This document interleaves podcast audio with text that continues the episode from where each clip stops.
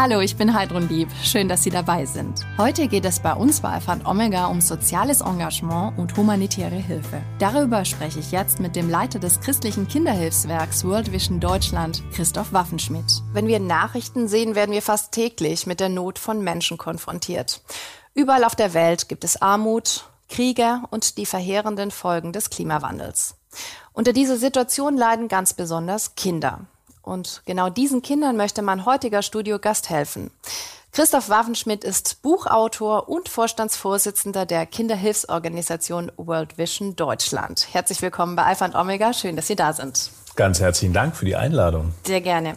Herr Waffenschmidt, es gibt an so vielen Orten der Welt Armut mhm. und Not. Mhm. Erschlägt Sie das manchmal? Also ich mache diese Aufgabe jetzt schon seit so vielen Jahren und natürlich gewöhnt man sich auch im Laufe der Jahre daran, dass man mit Armut direkt konfrontiert ist, dass man Leid von Menschen sieht. Wichtig ist aber, glaube ich, sich auch selber immer ein offenes Herz äh, zu lassen und das Herz offen zu halten, damit man auch wirklich diese Betroffenheit selber auch spüren kann und sich hineinversetzen kann in die Lebenssituation der Menschen und der Kinder eben vor allen Dingen. Also es ist so beides. Man muss sich ein Stück weit auch selber schützen, wenn man sehr viel da mitkriegt, aber auf der anderen Seite das Herz auch offen lassen. Das ist wichtig. Was treibt Sie denn persönlich an, gerade Kindern zu helfen? Also ähm, einmal ist, bin ich selber Vater und das ist natürlich dann auch immer, das ist ja die schönste Aufgabe, die man eigentlich so im Leben hat. Also kann ich persönlich so sagen. Und äh, wenn man an das eigene Kind denkt, ähm, dann sieht man die Kinder, für die man eine Verantwortung trägt, eben in meiner Aufgabe auch nochmal wieder anders. Also das treibt mich um, immer so der Blick äh, äh, des eigenen Vaters irgendwie und mich in die Situation auch der Eltern vielleicht reinzuversetzen.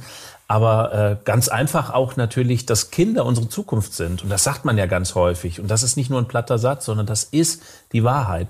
Und wir erleben es, dass so viele Kinder in der Welt eben ähm, in Armut aufwachsen, dass sie ohne gute Bildung aufwachsen. Oder jetzt der Hunger ist zurück in der Welt, dass sie auch wirklich hungernd aufwachsen. Und das treibt mich einfach um. Und deswegen setze ich mich für Kinder ein. Sie haben gerade gesagt, man muss das Herz auch irgendwie offen lassen, mhm. auch wenn man natürlich mit einem gewissen professionellen Blick dann auch hingeht.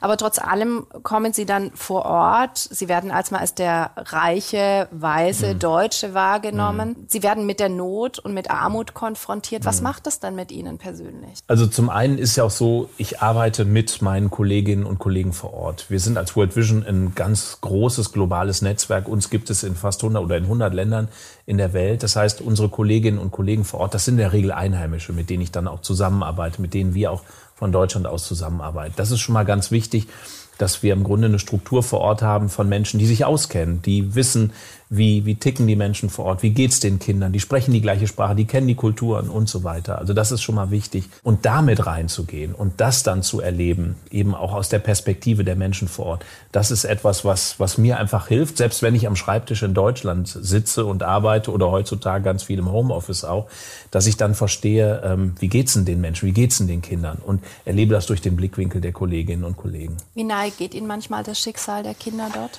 Ach, ich habe so viele einzelne Beispiele, wo wo ich Kinder, aber auch ganz oft Mütter getroffen habe. Ich will mal ein Beispiel bringen, was mir total nahe gegangen ist ähm, und an das ich immer wieder auch heute noch denken muss. Das liegt jetzt etliche Jahre zurück. Das war damals im Norden des Iraks, also in dieser autonomen kurdischen Region. Und da habe ich eine Mutter getroffen, die war gerade vor dem islamischen Staat geflohen. Und sie ist am zweiten Tag ihrer Flucht, also da, wo sie äh, ein bisschen in Sicherheit gekommen ist, da ist sie dann angekommen und da am zweiten Tag hat sie ihre Tochter geboren. Und äh, das war ein halbes Jahr her, als ich sie getroffen hatte und sie hielt das Mädchen auf dem Arm und dann habe ich mich mit ihr unterhalten und habe sie gefragt, wie heißt sie denn? Wie heißt ihre Tochter? Und dann war das eben ein kurdischer Name, der übersetzt eben, also Hisharan und ähm, im Grunde bedeutet das sowas wie Flüchtling. Oh, und ich habe gedacht, Sie haben Ihre Tochter Flüchtling genannt? Sie hat gesagt, Sie ist als Flüchtling geboren und das wird sie ihr ganzes Leben lang sein. Das wird sie ihr ganzes Leben lang prägen, dass sie ein Flüchtling ist. Und wenn ich diese Geschichte jetzt gerade nochmal erzähle, die sitzt so tief in mir und die gibt mir so eine Motivation, mich dafür einzusetzen, dass Mütter oder dass Eltern ihre Kinder nicht Flüchtling nennen sollen und nicht nennen dürfen. Ich will, dass Menschen nicht in so eine Situation kommen. Also da ist eine Betroffenheit durch solche persönlichen Begegnungen ähm, und die motiviert mich dann meistens unheimlich für die Arbeit. Mhm. Es gibt ja viele Kinderhilfswerke. Warum mhm. haben Sie sich gerade für World Vision entschieden? Ach, das war damals, ich war ja vorher in der Politik, in der Lokalpolitik, ich war Kommunalpolitiker mir ist der Glaube wichtig, so ein persönlicher christlicher Glaube eben. Und World Vision ist eine christliche Organisation. Sie sind damals auf mich zugekommen und haben äh, mir die Frage gestellt, ob ich mir das vorstellen kann. Und ich habe damals auch schon eine lange Prägung gehabt von humanitärer Hilfe. Das hat mal in den 90ern bei mir angefangen, als ich auf dem Balkan mit ausgeholfen habe, Hilfstransporte nach Bosnien und nach Kroatien gefahren habe. Also da gab es immer schon so ein schlagendes humanitäres Herz in mir und das eben auch aus, aus der nächsten Liebe heraus als christlicher Wert. Ähm, und als World Vision, als christliche Organisation damals zu mir kam, war das irgendwie so ein Perfect Match, würde man heute sagen. Also mit meiner eigenen Werteüberzeugung und dann so eine humanitäre Hilfe leisten zu können, das war toll. Und so bin ich zu World Vision gekommen. Wo auf der Welt sehen Sie denn gerade die größten Probleme? Ich will da die vergessenen Krisen in der Welt nennen. Also wir haben ja ganz, oder wir haben ja diese Krisen, die so sichtbar sind, alle vor Augen. Also Ukraine als Beispiel im Moment. Aber es gibt ja ganz viele vergessene Krisen in der Welt. Das sind Konflikte, das sind Flüchtlingssituationen, die sind an, an Plätzen, die wir fast manchmal gar nicht kennen. Ich will den Südsudan nennen, ich will Somalia nennen, ich will die Zentralafrikanische Republik nennen oder auch in Südamerika Venezuela ähm, als Land, was irgendwie gebrochen ist, wo es zu großen Flüchtlingsbewegungen gekommen ist. Ähm, also da ist die Not am größten, weil meistens zu wenig Hilfe dort passiert, weil das eben nicht im Blickpunkt der Medien steht. Und ähm, das ist eine klare Antwort. Die vergessenen Krisen, die wollen wir wieder in den Blickpunkt rücken. Kritisieren Sie das auch ein bisschen, dass der Fokus der Medien gerade sehr stark auf den Ukraine-Krieg gelegt ist? Also das ist ja auch ein Stück weit ein, ein Nachrichtenmarkt. Also ähm, für uns in Deutschland ist die Situation gefühlt ja irgendwie neu, dass auf einmal ein Krieg so nah an uns dran ist. Also der ist praktisch nur ein Land weg, da liegt nur noch Polen zwischen Deutschland und der Ukraine. Und wir erleben es ja einfach selber, dass die geflohenen Menschen aus der Ukraine nach Deutschland kommen. Also es ist hautnah spürbar. Aber in vielen Ländern, wo wir tätig sind, ich nenne mal ein paar, also ein paar habe ich genannt, auf dem afrikanischen Kontinent, ähm, da ist der Krieg alltäglich, der ist immer da für die Menschen. Das nehmen wir gar nicht so wahr. Und unsere Aufgabe als NGO, als Hilfswerk ist, den Blick darauf zu richten, dass das auch in den Fokus genommen wird. Also ja, man kann das kritisieren, ganz klar. Aber ich weiß, das ist ja auch so diese Aufmerksamkeitsökonomie. Also wie viel sind die Leute auch bereit äh, zu ertragen oder mitzukriegen? Aber wir haben eine andere Aufgabe und wir sagen, da ist eine Konfliktsituation, da ist Not von Kindern, bitte kommt und helft und tut was. Wie ist denn die Situation in Syrien gerade? Ist ja auch so ein ja. Land, das gerade so ein bisschen aus dem Fokus draußen ist. Also das ist eigentlich ein super Beispiel Syrien dafür. Das war viele Jahre ja im, total im Brennpunkt ähm, und im Mittelpunkt auch der Nachrichten. Man hört fast gar nichts mehr davon. Und äh, wir kennen das in Deutschland ja auch noch, gerade weil 2015, 2016 sehr viele Menschen aus Syrien und den angrenzenden Ländern nach Deutschland gekommen sind und bis heute ja auch noch bei uns sind. Also auch das ist eigentlich für uns bekannter, aber man hört ganz wenig nur noch in den Medien über Syrien. Die Situation ist aber nach wie vor fatal, vor allen Dingen für Kinder. Also gerade in diesem Jahr hat es äh, ganz große gesundheitliche Probleme gegeben. Es gab große Ausbrüche von Cholera in Syrien. Die hat Hunderttausende von Menschen eben auch betroffen und eben auch dann wieder ganz viele Kinder. Wenn wir diese Bilder immer sehen, wer ist betroffen, dann sieht man häufig Menschen, Erwachsene, die dann auf der Flucht sind oder die betroffen sind. Aber man darf nicht vergessen, dass meistens mehr als die Hälfte der betroffenen Kinder sind. Und äh, also das ein Beispiel. Das ist in Syrien hat es eben diesen Cholera-Ausbruch gegeben. Und äh, wir sprechen nach wie vor davon, dass ungefähr 13, 14 Millionen Syrer also Menschen in Syrien wirklich von extremer Armut und jetzt auch wachsend von Hungersnot betroffen sind. Und das ist wichtig, glaube ich, diese Zahl mal zu nennen und überhaupt über Syrien mal wieder zu reden, damit uns bewusst ist, das ist leider mittlerweile auch so eine vergessene Krise, aber ja. nach wie vor ein Krisenherd. Ja, auch der Libanon ist ja stark betroffen. Wie ist die Lage dort vor Ort? Also Libanon ist ja das Nachbarland mhm. im Grunde und äh, ist Libanon ist ja ein kleines Land hat gut vier Millionen Einwohner selber, hat dann jetzt seit über zehn Jahren anderthalb Millionen Menschen aus Syrien aufgenommen. Also wenn man das auf deutsche Verhältnisse überträgt, in Baden-Württemberg, also mit zehn Millionen, das wäre so, als wenn Baden-Württemberg nochmal äh, zweieinhalb Millionen Menschen aufnehmen würde, also ungefähr, oder äh, gut zwei Millionen Menschen aufnehmen würde unglaublich, äh, diese Summen, also diese Menge an Menschen, die sie aufgenommen haben. Und dann kommt noch hinzu, der Libanon leidet total unter einer irren hohen Inflation. Es kommt dazu, dass es unwahrscheinlich viel Korruption im Land gibt. Also wirtschaftlich ist es in den letzten Jahren dramatisch bergab gegangen, gerade in den letzten zwei Jahren. Und das wirkt sich jetzt auch natürlich dadurch aus, die Menschen können sich nichts mehr leisten. Der Hunger ist zurück im Libanon. Und es ist auch nach wie vor so, dass ähm, eben anderthalb Millionen geflüchtete Menschen aus Syrien da sind, die auch in irgendeiner Form versorgt werden mhm. wollen.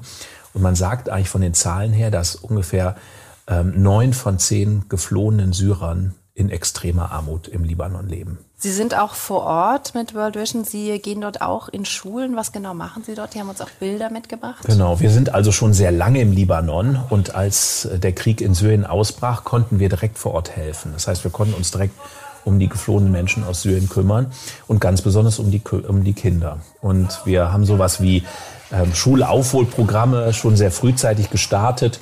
Also Schulaufholprogramme ist im Grunde so etwas wie Unterricht für geflohene syrische Kinder auf Arabisch, weil die Schulsprache im Libanon in der Regel Englisch oder Französisch ist. Und es ist ganz wichtig, dass die Kinder aber natürlich, die abgeschnitten worden sind auf der Flucht von Bildung oder jetzt die auch in den letzten Jahren schon in, im Libanon erst geboren worden sind, dass sie im Grunde auch in ihrer Muttersprache an Schulbildung herangeführt werden. Also wir benutzen da auch Schulen, libanesische Schulen, die wir dann nachmittags nutzen können, oder wir schaffen selber Räume, wo dann Bildung passieren kann und ganz häufig eben auch mit Menschen, die aus Syrien geflohen sind und die in Syrien Lehrerinnen oder Lehrer waren. Also das heißt, so ein System, was in sich irgendwie trägt und letztendlich bleibt es aber leider doch ein Tropfen auf den heißen Stein und dennoch ist es wichtig, Bildungsangebote zu schaffen, weil wenn die Kinder jetzt auch abgeschnitten sind, dauerhaft von Bildung, dann haben sie auch den Weg in die Zukunft abgeschnitten. Wir haben jetzt gerade schon äh, viel über den, den Krieg und die Auswirkungen mhm. für die Kinder gesprochen, aber auch der Klimawandel ja. ist äh, sehr eklatant spürbar. Mhm. Auch auf das Leben der, der Kinder hat das starke Auswirkungen. Mhm. Welche sind das zum Beispiel? Also wir sehen das in ganz vielen Regionen der Welt, ja, die Dürre auch da ist. Also es gibt richtige äh, Phasen, ja gerade am Horn von Afrika, also das ist der östliche Teil Afrikas mit Äthiopien, Somalia und so weiter. Da gibt es Regionen, da hat seit fünf Jahren nicht mehr geregnet. Also das heißt, da wächst fast nichts mehr an. Das Vieh verendet, weil sie nichts mehr essen oder äh, auch kein Wasser mehr aufnehmen können. Und das bedeutet dann natürlich Hunger weil auch nichts mehr wächst. Hinzu kommt die Situation äh, mit der Ukraine, dass die Getreidepreise enorm gestiegen sind, dass viele Länder auch im globalen Süden auch vom Getreide äh, aus der Ukraine abhängig sind. Also das ist eine Mischung, die da zusammenkommt, eine fatale Mischung. Also der Klimawandel, der für Dürre sorgt, Inflation, Preise, die nicht mehr bezahlbar sind für die Menschen und ein Mangel an Getreide, der vorhanden ist. Und das führt zu Hunger. Und das ist aber letztendlich eben auch eine klare Auswirkung des Klimawandels. Wie können Sie denn dort vor Ort helfen? Ich finde das ja wichtig. Jetzt haben wir ganz viel darüber geredet, was eben nicht funktioniert ja. und wo es Katastrophen gibt, wo Krisen sind. Wichtig finde ich aber gerade auch aus meinem Verständnis des Glaubens heraus, wo können wir Ansätze finden, wo sich was entwickelt, wo was nach vorne geht. Mhm. Und da will ich wirklich den Blick auch drauf lenken. Wir haben zum Beispiel einen super Kollegen bei World Vision, Tony Rinaudo, das ist ein australischer Kollege. Und der hat äh, den alternativen Nobelpreis erhalten mhm. für eine Wiederaufforstungsmethode, die nennt sich Farmer Managed Natural Regeneration. Das bedeutet im Grunde, dass die Entwicklung, die Veränderung vom Farmer, von dem Landwirt selber ausgeht. Ähm, und es geht darum, Wurzelwerk, was irgendwo immer noch vorhanden ist, selbst in ganz trockenen Gebieten, dem Raum zu lassen, dass es wachsen kann. Und dann muss man das ganz sauber, ordentlich beschneiden, sodass der stärkste Trieb die Möglichkeit hat, sich zu entfalten. Und dann wächst meistens innerhalb von ganz kurzen Zeiträumen von zwei, drei Jahren, wächst ein Trieb ganz stark heran. Und dann hast du einen Busch oder einen kleinen Baum. Und es reicht, dass man im Grunde 40 solcher Bäume auf einem Quadrat, äh, also auf einer kleinen Fläche sozusagen hat, dass du das wirklich damit sowas wie ein kleiner eigener Wald wieder entstehen kann. Also eine grüne Region. Und das ist was ganz Wunderbares. Und dadurch werden angrenzende Flächen auch wieder ähm, äh, fruchtbar, weil das Wasser im Boden gehalten wird. Und ich nenne das immer ein Golden Tool, also wie so ein, so ein, so ein, so ein goldenes Werkzeug, eine goldene Methode, weil da entsteht so viel dadurch. Also nicht nur Wiederaufforstung, sondern Wasser im Boden. Äh, Früchte wachsen wieder, die Menschen können Nahrung kriegen. Es hängt ja natürlich auch von dem Boden ab. Also auf Sand oder auf Lehm oder so könnte man das jetzt erstmal nicht wachsen lassen. Wie erfolgreich ist das? Es ist sehr erfolgreich, weil ähm, es funktioniert gerade auch in sehr trockenen Gebieten, weil ganz interessant, meistens bleibt doch ein Wurzelwerk im Boden da. Und, äh, und darum geht's im Grunde. Das, zu, es geht gar nicht um neue Anpflanzung, sondern das Vorhandene zu nutzen und aufwachsen zu lassen. Und äh, wir haben Beispiele zum Beispiel im Niger oder in Mali, also in sehr trockenen Regionen, auch äh, am Rande der Sahel. Zum Beispiel im Niger sind über sechs Millionen Hektar in den letzten Jahrzehnten wieder aufgepflanzt worden damit, also sind wieder begrünt worden. Und das Tolle ist eben diese ganze Entwicklung, die dadurch passiert. Also ich habe Mekele kennengelernt, so ein Landwirt in Äthiopien zum Beispiel, der hat die Methode angewandt Und dadurch ist ähm, da, wo es grün geworden ist, drumherum seine Ackerflächen. Er konnte ganz viel mehr Ertrag erzielen damit, kann das noch im Dorf verkaufen auf dem Markt. Und er erzählte mir ganz stolz, meine Tochter, die musste gar nicht mehr mit auf dem, auf dem Acker, sozusagen auf dem Feld arbeiten. Die konnte zur Schule gehen. Und die ist die erste in unserer Familie, die jetzt studieren geht. Wow, habe ich gedacht, was für eine Geschichte. Und die passiert dadurch, dass man einfach mit dem arbeitet, was da ist. Wurzelwerk mit der Natur und den Naturraum lässt. Und das ist, ich sag's nochmal, ein Golden Tool, was zu ganz viel Entwicklung führt. Wie stolz macht Sie das dann, wenn Sie so eine Geschichte hören wie von Miguel?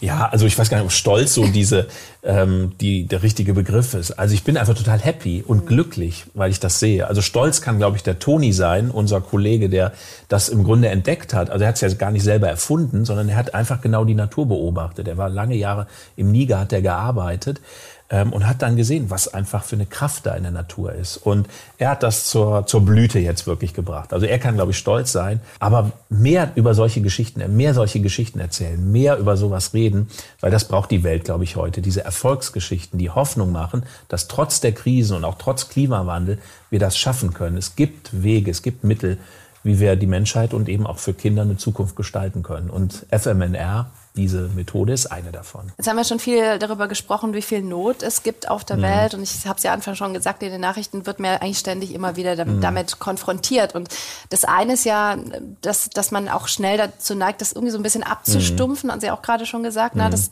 das ist dann einfach ein Bild in dem Fernseher ähm, und nicht ein Schicksal der Menschen, ja. das man wahrnimmt. Wenn man aber anfängt, sich das hm. Schicksal bewusst zu werden, dann ähm, fühlt man sich sehr schnell hilflos und auch überfordert. Also gerade ja. so wie Sie sagten, dieser, dieses Gefühl, egal was ich mache, es ist nur ein Tropfen auf einen heißen mhm. Stein. Mhm. Da ist ja die Frage dahinter eigentlich, was kann man als Einzelner oder als Einzelne auch immer wieder tun? Also ich glaube, wichtig ist, diese Geschichten wie jetzt mit FMNR, die so praktisch wie möglich zu machen, zu sagen, mhm.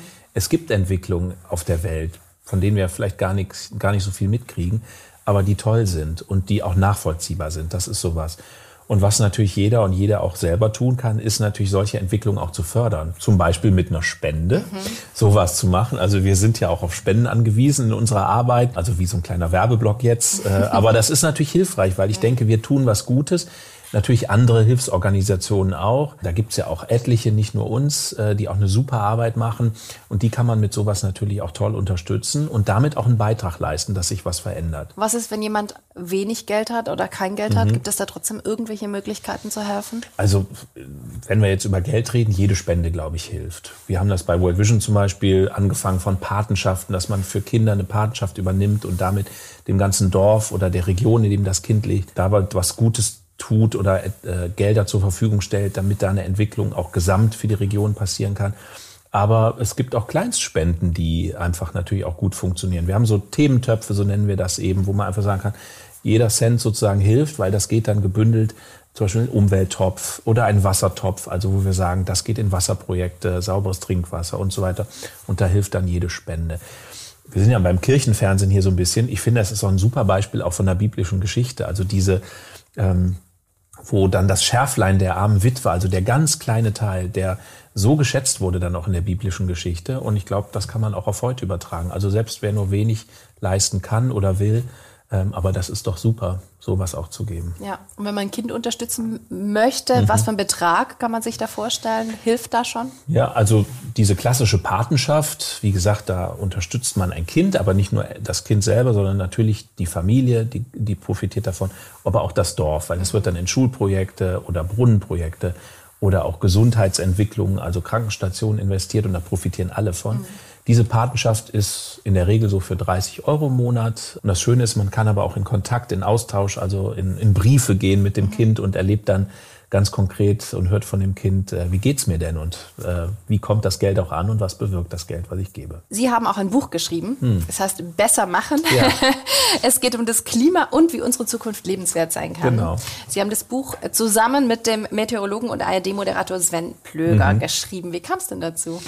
Also Sven, muss man sagen, ist seit vielen Jahren bei uns engagiert bei World Vision und darüber, über diese Arbeit haben wir uns natürlich kennengelernt und sehr schätzen gelernt. Ähm, hinzu kommt noch, dass wir beide aus dem Rheinland ursprünglich stammen. Das verbindet natürlich ja. auch nochmal so ein bisschen. Er ist eben der Meteorologe, der kommt vom Thema Wetter und eben mit der Perspektive damit auf die langfristige Wetterentwicklung, also die Klimaveränderung. Ich bin derjenige, der von der Entwicklung kommt und das gehört aber irgendwie zusammen. Wir haben eben über den Klimawandel schon gesprochen und die Auswirkungen eben auch auf die Entwicklung für Kinder.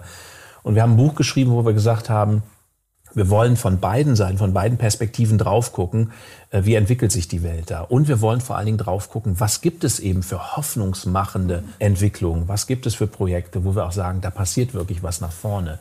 Ähm, ja, wir stehen vor großen Veränderungen, die passieren gerade schon. Aber ganz wichtig ist eben, dass wir den Mut haben, nach vorne zu gehen. Also dieses Bessermachen, das hat so was im doppelten Sinne äh, von der Bedeutung. Also die Dinge besser machen, verbessern, aber auch besser mal machen. Also ran, lass uns was tun, lass ja. uns äh, wirklich auch in Aktion treten. Was ist so Ihre zentrale Botschaft? Was sollte der Leser, die Leserin mitnehmen? Also, dass wir versuchen, ein sehr realistisches Bild eben von der Welt zu malen. Die Ukraine zum Beispiel, die ganzen Herausforderungen kommen jetzt noch nicht vor, weil das Buch kurz vorher veröffentlicht worden ist. Aber wir haben trotzdem ja schon beschrieben, wie herausfordernd die Lage ist durch den Klimawandel, aber auch durch manche Entwicklungen. Und zugleich aber auch gesagt, da gibt's dieses Beispiel, FMNR, was wir eben hatten, die Wiederaufforstung kommt vor.